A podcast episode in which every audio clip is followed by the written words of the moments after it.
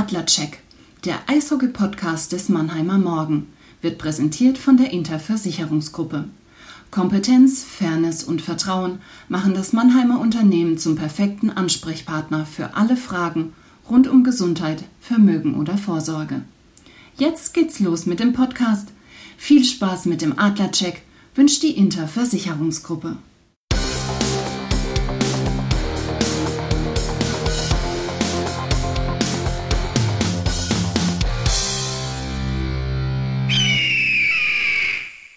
Das Eröffnungsbully, der Puck fällt.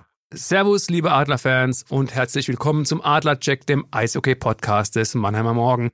Ja, die letzten zwei Wochen waren von der Spieleranzahl relativ überschaubar. Nur zwei, das äh, Wintergame in Köln und dann äh, das Spiel in München.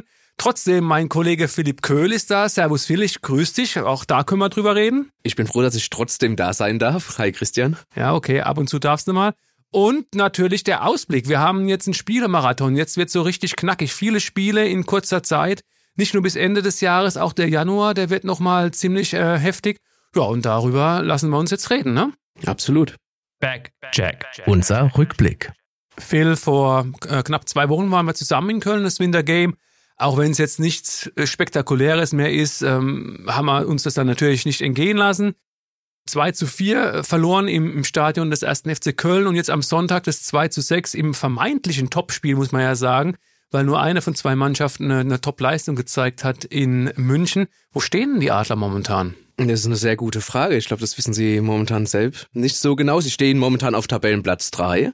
Ja, was durchaus ein akzeptabler Platz ist. So richtig zufrieden ist damit aber keiner mit den Adlern. Nicht mit dem Tabellenplatz, sondern vielmehr mit den Leistungen, die wir in der Vergangenheit gesehen haben oder in den vergangenen Spielen gesehen haben. Wir haben ja bei unserer letzten Aufnahme ähm, darüber gesprochen, dass bisschen ja der der Schuh zwickt, vor allem in der Schlussphase, dass man da, wenn der Gegner den Torwart rausnimmt, dann spielst du plötzlich 5 gegen 6 Unterzahl, dass du da immer wieder äh, ja ein Tor schluckst, einfach, dass es fehlt, diese 60 Minuten durchzuspielen mit diesem du schluckst ein Tor in in Unterzahl in in den letzten Minuten oder in den letzten ein, zwei Minuten. Ähm, das war jetzt gegen Köln und München kein Problem, aber einfach aus dem Grund, weil die Adler nicht vorne lagen, sondern selbst äh, ja Druck machen mussten, um irgendwie noch ein Tor zu schießen, beziehungsweise äh, ja gegen München war es eh aussichtslos dann in der Schlussphase und Köln hat man es zwar nochmal versucht, aber dann auch äh, mit dem Wechselfehler meiner Meinung nach auch ja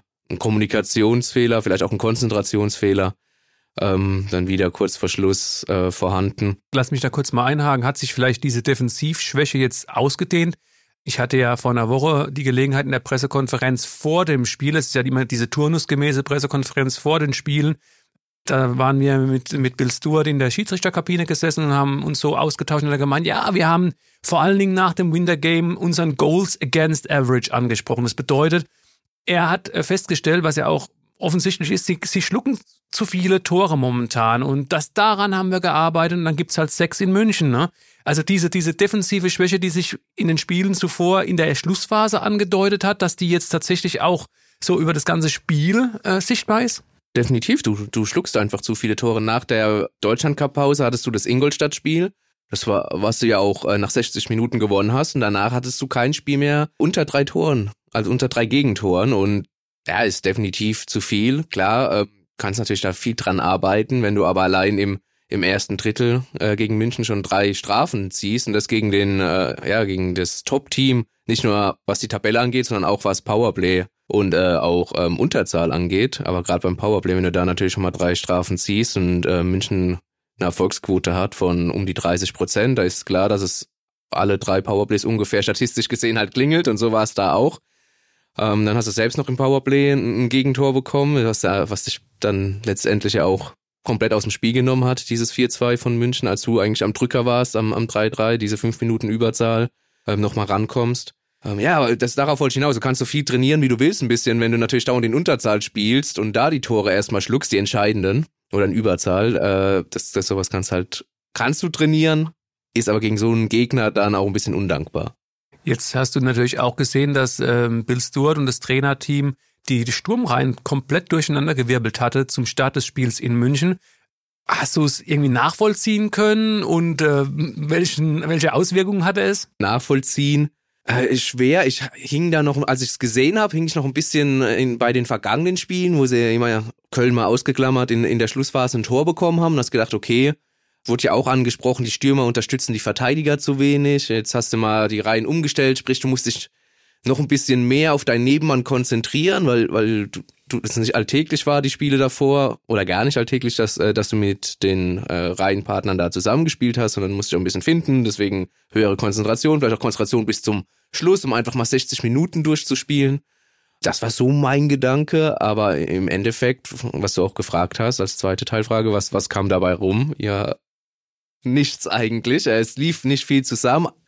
Also die Adler waren ja gar nicht schlecht im Spiel im ersten Drittel, halt bis sie dann die erste Strafe bekommen haben tatsächlich und dann halt sich das äh, ja gehäuft hat mit mit den ähm, Strafzeiten.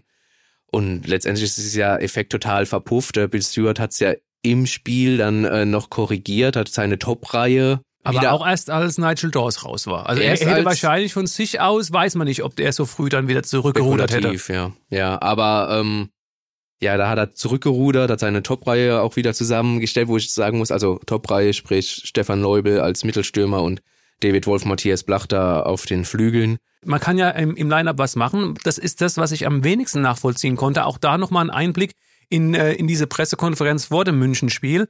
Da hat er von sich aus gesagt, natürlich äh, spielen David Wolf und Matthias Blachter momentan ein Karrierejahr, aber das sei auch ähm, bedingt durch die hervorragende Leistung von Stefan Leubel. Sehe ich genauso wie Bill Stewart. Und dann nimmt er die drei auseinander. Also ähm, dann trennt er die. Vor allen Dingen, man kann ja auch mal sagen, vielleicht einen anderen Mittelstürmer, aber dass er Wolf und Plachter, ne, ab und zu habe ich überlegt, soll ich jetzt schreiben, das sind die siamesischen Zwillinge, die er getrennt hat bei den Adlern.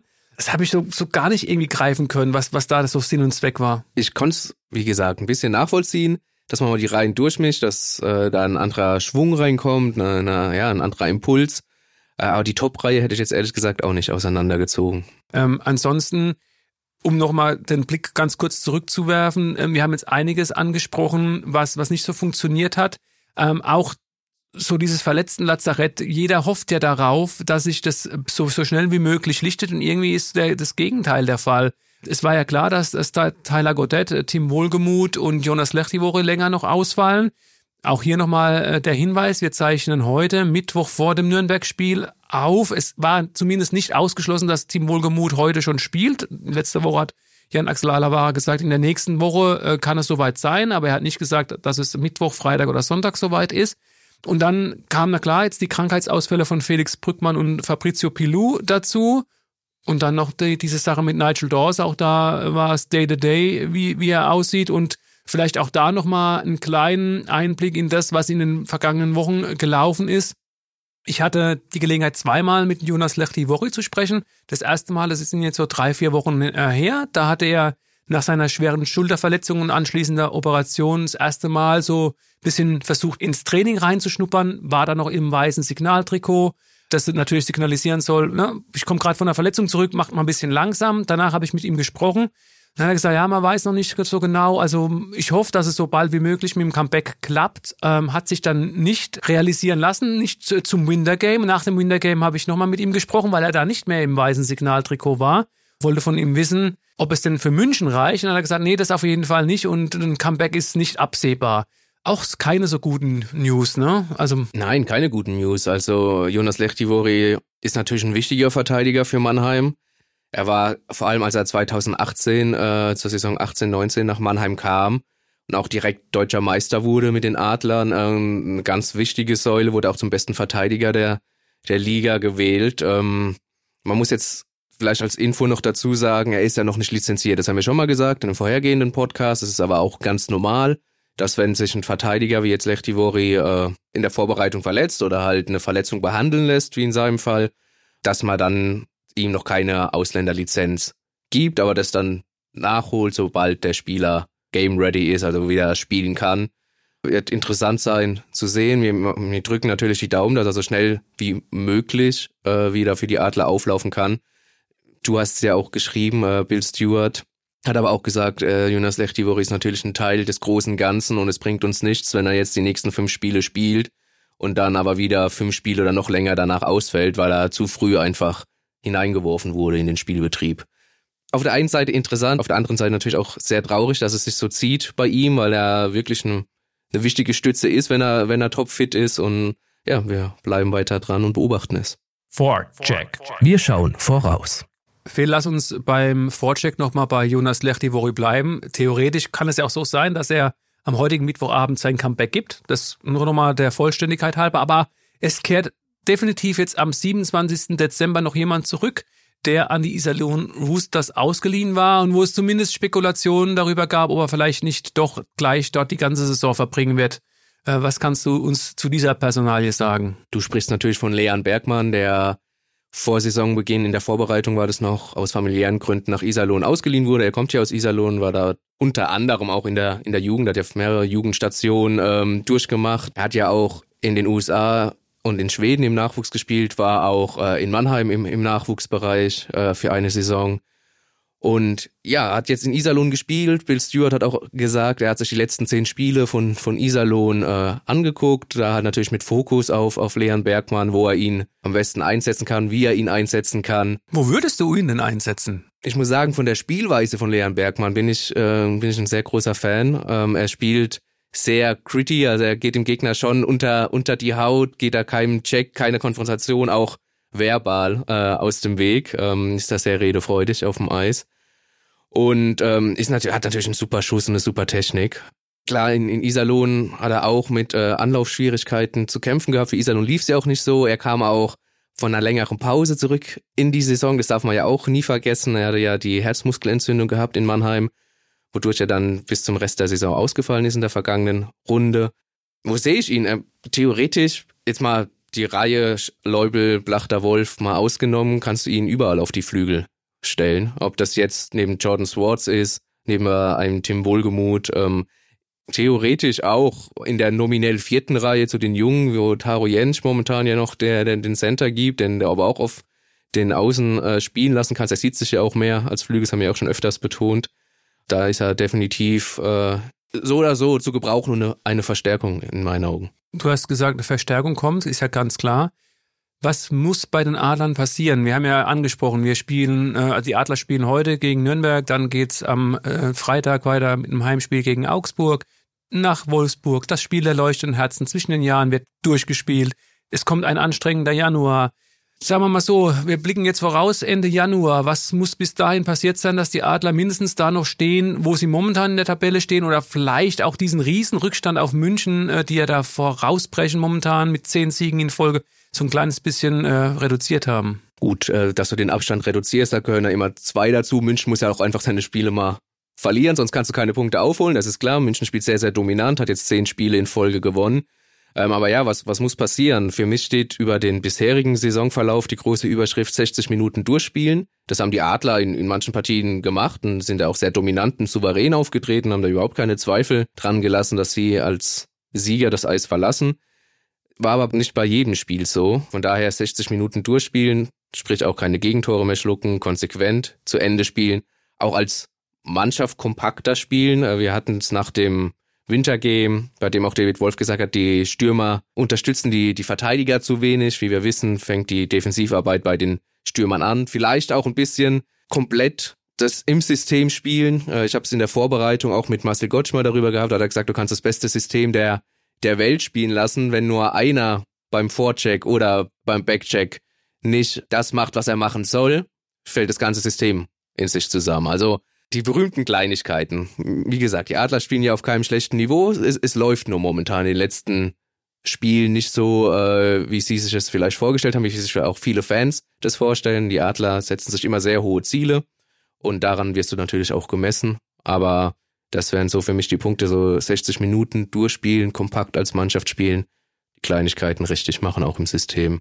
Und dann, ähm, ja, wirst du dort stehen, wo du momentan stehst, mindestens. Und dann, wenn München mitspielt, auch den Abstand vielleicht zum dominanten Spitzenreiter verringern können. Dann jetzt vielleicht nochmal einen harten Bruch hier. Ähm, schon alle Weihnachtsgeschenke organisiert? Fast alle, tatsächlich. Echt? Okay. Ja, ich sage jetzt noch nicht, welche fehlen, weil äh, ich glaube, die Personen hören zu. Mhm. Aber trotzdem schöne Grüße an der Stelle. Aber nee, ich muss noch ein, zwei besorgen, aber ich bin frohen Mutes, dass das noch funktioniert. keine Frage. Die Frage hat natürlich auch einen Eishockey-spezifischen Hintergrund wir müssen über das Spiel der leuchtenden Herzen zumindest ein bisschen sprechen. am 23. Dezember. Du wirst in der SAP Arena sein, äh, für uns darüber berichten. Wie sehr ist deine Vorfreude auf dieses besondere Spiel? Wird ausverkauft sein? Ähm, die letzten zwei Jahre waren ja von der Pandemie geprägt. Also auch da wieder so ein bisschen Schritt zurück zur Normalität? Definitiv. Und ja, meine Freude ist sehr, sehr groß, gerade nach diesen von dir angesprochenen zwei Corona-Jahren, dass die, dass die Arena voll ist. Ähm, dieses Spiel der leuchtenden Herzen ist immer was ganz, ganz Besonderes, äh, eine ganz besondere Atmosphäre. Es läutet ja Weihnachten ein, es ist jetzt genau der Abend vor Heiligabend, also es wird sehr besinnlich vielleicht auch werden, vielleicht auf dem Eis nicht, aber danach, so soll es ja dann äh, auch sein, mit Straubing kommt, kommt ein Gegner, ähm, die natürlich mittlerweile zu den Top 6 in der DEL gehören. Also da hast du auch einen, einen starken Gegner mit, mit viel Tempo drin. Ja, und das ist für mich nach, nach dem Heimspiel gegen Frankfurt, wo die Atmosphäre auch sehr, sehr ja, überwältigend war, äh, so das zweite Highlight-Spiel in diesem Kalenderjahr, in dieser, für diese Saison, äh, das Spiel der leuchtenden Herzen. Und sollte man unter keinen Umständen verpassen. Du hast gesagt, es wird ausverkauft sein. Ähm, ist immer so, man muss sich da schon rechtzeitig um, um Karten bemühen. Wenn es heißt, jetzt gibt's halt Tickets für, für diese Partie, dann ist man schon fast zu spät dran, um, um welche zu bekommen. Absoluter Höhepunkt. Das ist das Spiel am 23. Dezember, hast du ja gesagt, eine Woche zuvor. Also jetzt am Freitag ähm, erwarten die Adler die Augsburger Panther in der SAP Arena. Und da kommt ja jemand zurück, der beim ersten Auftritt der Panther nicht dabei war, Dennis Endras. Wie eng ist der doch ein bisschen dieser Aufschwung bei den Panthern mit ähm, Dennis Endras verbunden? Für mich ist dieser Aufschwung der Panther, wenn du ihn ansprichst, die haben ja in den vergangenen Spielen gut gepunktet, ganz felsenfest mit dem Namen und mit den Leistungen von Dennis Endras äh, verbunden. Seit Dennis wieder zwischen den Pfosten steht, äh, geht's einfach aufwärts. Äh, man merkt diese Routine, die er der Mannschaft gibt, auch die, die Sicherheit, worauf sie äh, ein Stück weit aufbauen können das soll jetzt gar nichts gegen Markus Keller sein, der ihn auch gut vertreten hat, aber Markus Keller ist halt kein Dennis Endras, muss man auch ganz äh, deutlich sagen. Das äh, liest sich auch an der Vita ganz, ganz einfach ab. Und ähm, ja, ganz, ganz fest ist dieser Name Dennis Endras mit dem Ausschwung von Augsburg verbunden. Und er ist als absoluter Leistungsträger, als der Local Hero zurückgeholt worden. Das ist natürlich auch ein großer Rucksack, aber ähm, wenn er zwischen den Pfosten steht, und das tut er sehr oft, wenn er nicht verletzt ist, dann äh, ist er der Fels, der berühmte Fels in der Brandung. Und wird sehr emotional jetzt auch am Freitag. Wie gesagt, beim ersten Spiel war Markus Keller im Tor, hat auch seine Sache gut gemacht. Ganz ehrlich, es war ein Kraupenspiel, 1 zu 0 nach Verlängerung, haben die Adler da gewonnen, äh, waren damals richtig gut drauf eigentlich. Jeder hat gedacht, okay, das sind die nächsten drei Punkte, dann steht es nach 60 Minuten 0 zu 0, auch weil Keller eine gute Leistung zwischen den Pfosten gezeigt hat. Und ich meine, damals war es Borna Rendulic, der dann in der Overtime das entscheidende Tor gemacht hat. Ansonsten noch irgendwelche Spieler, auf die die Fans achten sollten im Team der, der Panther? Sam Soramis spielt, spielt bei Sehr den Panthern. Gute Antwort, ja. Ähm, der Sohn natürlich von Anti. Die Älteren werden sich erinnern. Ja, Matt Pümpel muss man mal schauen, ob es für ihn schon reicht. Der hätte eigentlich schon vergangenes Wochenende nach längerer Verletzung, er hat schon in der Vorbereitung verletzt. Also für die, die es nicht wissen, Matt Pümpel ist ein absoluter Topspieler in Reihen der Augsburger, der schmerzlich vermisst wird. Augsburg hat natürlich auch das Problem, zu wenig Tore zu schießen einfach. Sie sind da der, der schwächste Sturm der Liga. Und Matt Pümpel tut den natürlich gut. Und so ein Ausfall ist natürlich, wiegt natürlich sehr, sehr schwer. Auch ein Ausfall von David Wosowski in der Verteidigung, der da so ein bisschen der, der, ja, die Triebfeder ist, der schlittschuhläuferisch äh, sehr, sehr gut ist und auch passen und schießen kann. Ähm, wenn solche Jungs natürlich ausfallen, äh, ist es natürlich schon problematisch. Und ansonsten, äh, ja, jetzt groß noch Namen zu nennen, ergibt keinen Sinn. Ähm, ich glaube, die Freude auf, auf Dennis Endras ist zu Recht dann auch sehr groß. Offside. Unser Blick über die Bande. Phil, bei uns ist in dieser Woche ähm, Post von dem Deutschen Eishockeybund reingeflattert. Per E-Mail gab es den Kader für die U20 WM, die jetzt ansteht. Und die Jungs sind jetzt auch gerade äh, losgeflogen. Kein einziger Spieler aus Mannheim im Kader der deutschen U20. Ich weiß gar nicht, wann es das das letzte Mal gegeben hat.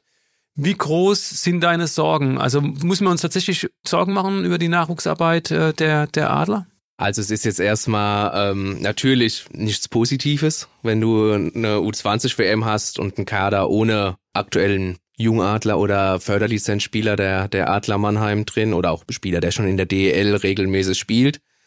Es ist jetzt aber auch nicht so, dass es eine totale Katastrophe ist und die Adler jetzt nicht mehr ausbilden würden und äh, im Nachwuchs äh, keine Rolle mehr spielen würden. So ist es natürlich nicht. Die so 20 WM, da dürfen die 2003er Jahrgänge spielen. Viele entscheiden sich natürlich noch dazu, den, den 2004er Jahrgang ähm, mit einzubauen. Das ist bei manchen Nationen mehr, bei manchen weniger.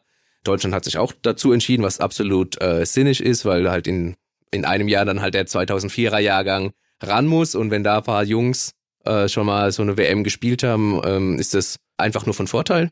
Man muss dazu sagen, du hast natürlich jetzt im, im Adlerkader mit äh, Arkadis Jambor und auch Fabrizio Pilu zwei, zwei Jungs, die schon diese WM mal gespielt haben. Auch Arkadis Jambor schon zweimal gespielt hat, weil sie ja nochmal nach dem Abbruch Corona-bedingt äh, wiederholt wurde im vergangenen Sommer. Ja, das sind 2002er Jahrgänge. Also und jetzt das halt 2003 und da hast du jetzt mal momentan keinen drin, der bei den Adlern irgendwie DEL-Spiele auf dem Buckel hat oder bei Heilbronn. Du hast bei Heilbronn natürlich Malte Grenzlin in der Verteidigung, der äh, bei den Jungadlern ausgebildet wurde und bei Heilbronn jetzt komplett die Saison in der DL2 aktiv ist. Für mich auch durchaus ein Kandidat, der hätte nominiert werden können. Man hat sich jetzt im, im Trainerstab dagegen entschieden. Ähm, was natürlich auffällt, wenn du dir den Kader anschaust, ist, äh, dass viele 2003er drin sind. Wie gesagt, paar 2004er.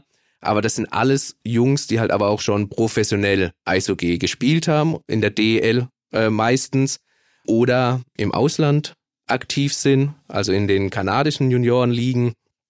Und das ist auch so ein Punkt, ähm, natürlich musst du schauen, welche sind die besten Spieler, sprich, wer ist dieses kleine Eis auch gewohnt. Manche der, der Spieler, die im Kader sind, ähm, haben bei der vergangenen WM schon gespielt. Die anderen aus Nordamerika sind halt durch die ganzen Spiele natürlich da drüben äh, das kleine Eis auch gewohnt und ähm, es spielen halt alle wie gesagt, schon gegen Männer. Das ist auch ein bisschen so das Erfolgsrezept der Deutschen, in, in Anführungszeichen, dass du dich in dieser WM-Klasse, in dieser Division 1 äh, halten kannst, dass du einfach viel robuster bist äh, im Vergleich zu den vergangenen Jahren. Es ist kein Spieler dabei, der nur im Nachwuchs eingesetzt wird. Natürlich haben von diesen Spielern auch ein, zwei Jungs natürlich im Nachwuchs in der DNL ähm, gespielt, aber den Großteil tatsächlich im, im Profibereich wenn wir auch mal auf die 2004er schauen, wer das so ist, ähm, du hast einen Luca Hauf, der hat mit Krefeld DL gespielt, der spielt jetzt drüben bei den Edmonton Oil Kings in der kanadischen Hockeyliga. Du hast einen Erik Hörtler, den Sohn von Frank Hörtler von den Eisbären Berlin, der auch schon in Berlin diverse Einsätze hatte und sonst bei den Lausitzer Füchsen in der DL2 zum Einsatz kommt.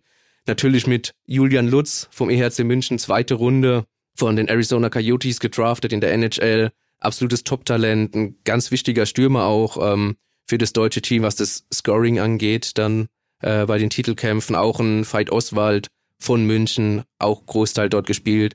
Auch ein Philipp Krening, der hat die Saison schon in München gespielt, wurde auch in der österreichischen ersten Liga eingesetzt bei Salzburg, er spielt jetzt wieder Alps Hockey League.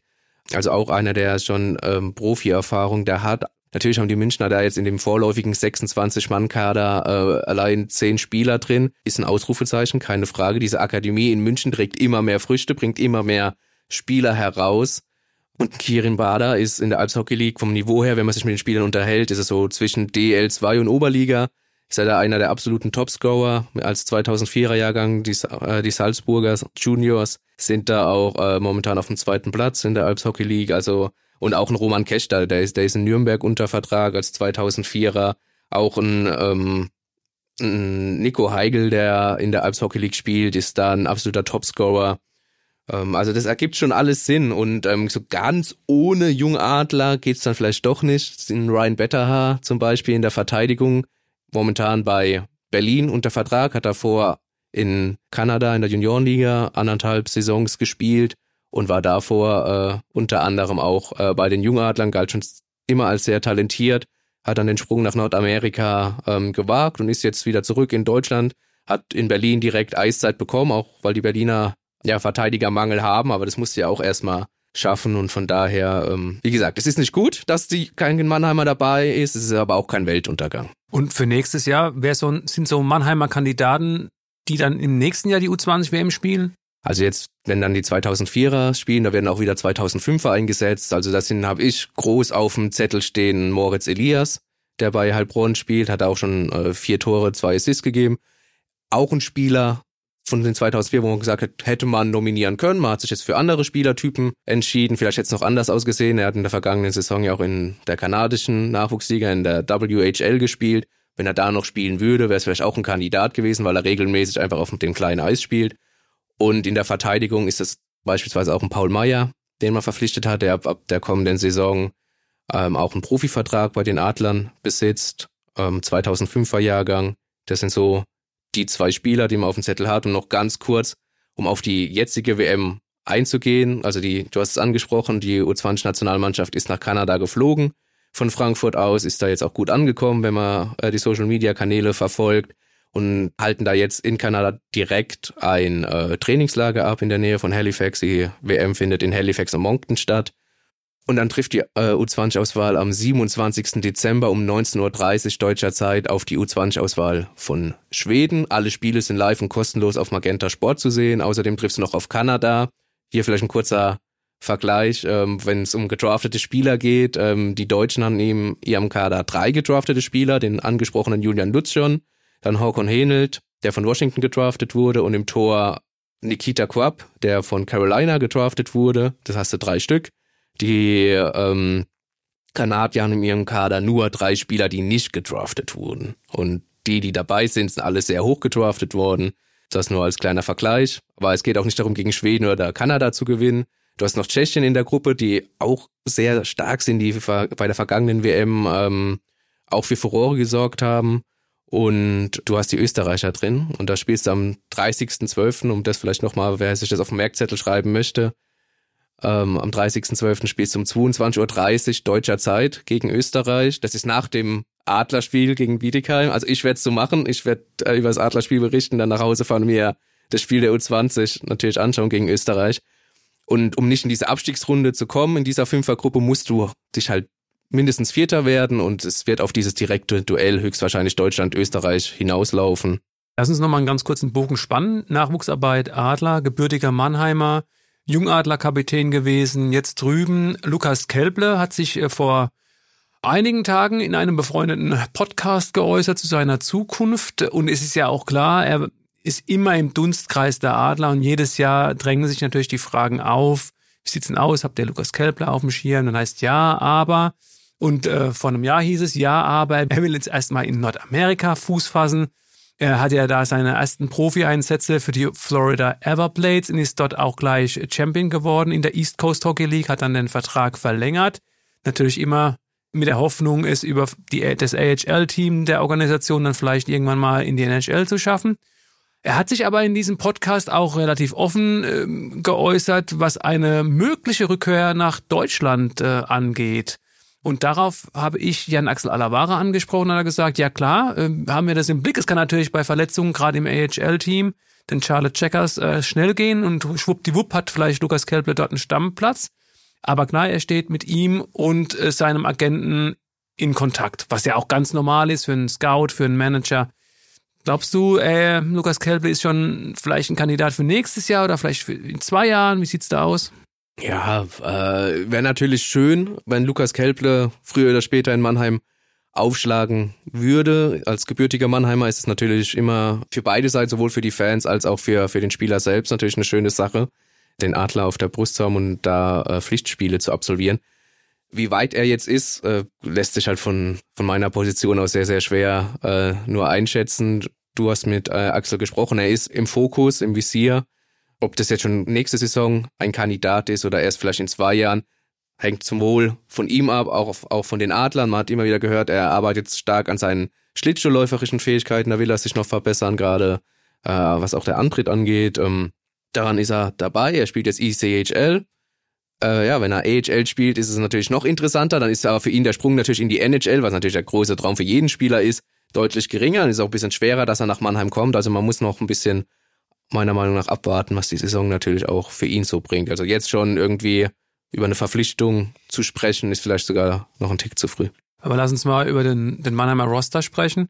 Äh, Dennis Reul hat um ein Jahr verlängert. Wenn du bei den deutschen Verteidigern bleibst, Arkadius Chambur und Fabrizio Pilou bleiben auf jeden Fall auch den Adlern treu. Dann hast du noch auslaufende Verträge von Corbinian Holzer und Sinan Akta gibt ja zwei denkbare Möglichkeiten. Ich glaube schon, dass die Adler den Vertrag mit Corbinian Häuser verlängern wollen und da sieht's auch, glaube ich, gar nicht so schlecht aus. Aber eine Frage, könnte er so, ein, so in Sachen Verjüngung vielleicht die Position von Sinan Akta übernehmen? Oder wartest du vielleicht wirklich noch ein Jahr und er ist ja vom Körper vielleicht auch dann, vielleicht nicht ganz ein Dennis Reul, aber dass er dann da irgendwie so reinrutscht?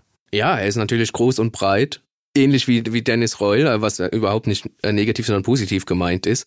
Klar, im Spielertyp kommt er vielleicht eher ein Dennis Reul näher als, als ein Sinan Akta, aber natürlich nicht eins zu eins, aber er kommt nah. Und ähm, kann natürlich sein, dass in einem Jahr, also nach der nächsten Saison, dann heißt, da kommt jetzt die Verjüngung ja, weil es bei Lukas Kelple passt, dass er jetzt wieder zurück nach Deutschland geht und weil es auch für die Adler spielerisch passt, dass er ihnen weiterhelfen kann. Und wenn man dann da zusammenkommt, ist das natürlich ein denkbares Szenario. Ja, haben wir doch auch jetzt wieder den Blick ganz schön weit nach vorn geworfen. Phil, erstmal vielen Dank äh, für deine Zeit, äh, für das Investment hier. Von meiner Seite gibt's jetzt äh, gleich mal den Hinweis, dass wir den nächsten Adler-Podcast erst in drei Wochen aufzeichnen und das wird dann die erste Kalenderwoche im neuen Jahr sein hat mehrere Gründe. Wir stimmen uns natürlich auch immer mit Buwe Gebabbel, dem Podcast über den SV Waldhof ab und die äh, Kollegen Alex Müller und Thorsten Hof sind eben in die zweite Kalenderwoche gegangen und um da einen schönen Rhythmus wieder reinzubekommen, dass ihr jede Woche einen Sportpodcast vom Mannheimer Morgen angeboten bekommt, gehen wir eben in die erste KW des neuen Jahres. Also kann ich euch an dieser Stelle jetzt schon mal ein frohes neues Jahr wünschen und auch natürlich, was erstmal ansteht, ein geiles Spiel der leuchtenden Herzen am 23. Dezember und äh, frohe und besinnliche Weihnachten. Da kann ich mich nur anschließen. Also ja, vielen Dank für die Treue und frohe Weihnachten, frohes neues Jahr und dann hören wir uns 2023 wieder. Genau. Und äh, wie immer der Hinweis, wir würden uns natürlich freuen, wenn ihr uns ein Like da lassen würdet bei Spotify, Apple Podcast oder Deezer. Ihr könnt uns abonnieren unter mannheimer-morgen.de slash podcasts, könnt Feedback hinterlassen, vielleicht auch Weihnachtsgrüße und Wünsche fürs neue Jahr unter podcast.marmo.de. Wie gesagt, in der ersten Januarwoche sind wir wieder da. Bis dahin, bleibt gesund, eine schöne Zeit und haltet euch munter. Ciao. Ein Podcast des Mannheimer Morgen.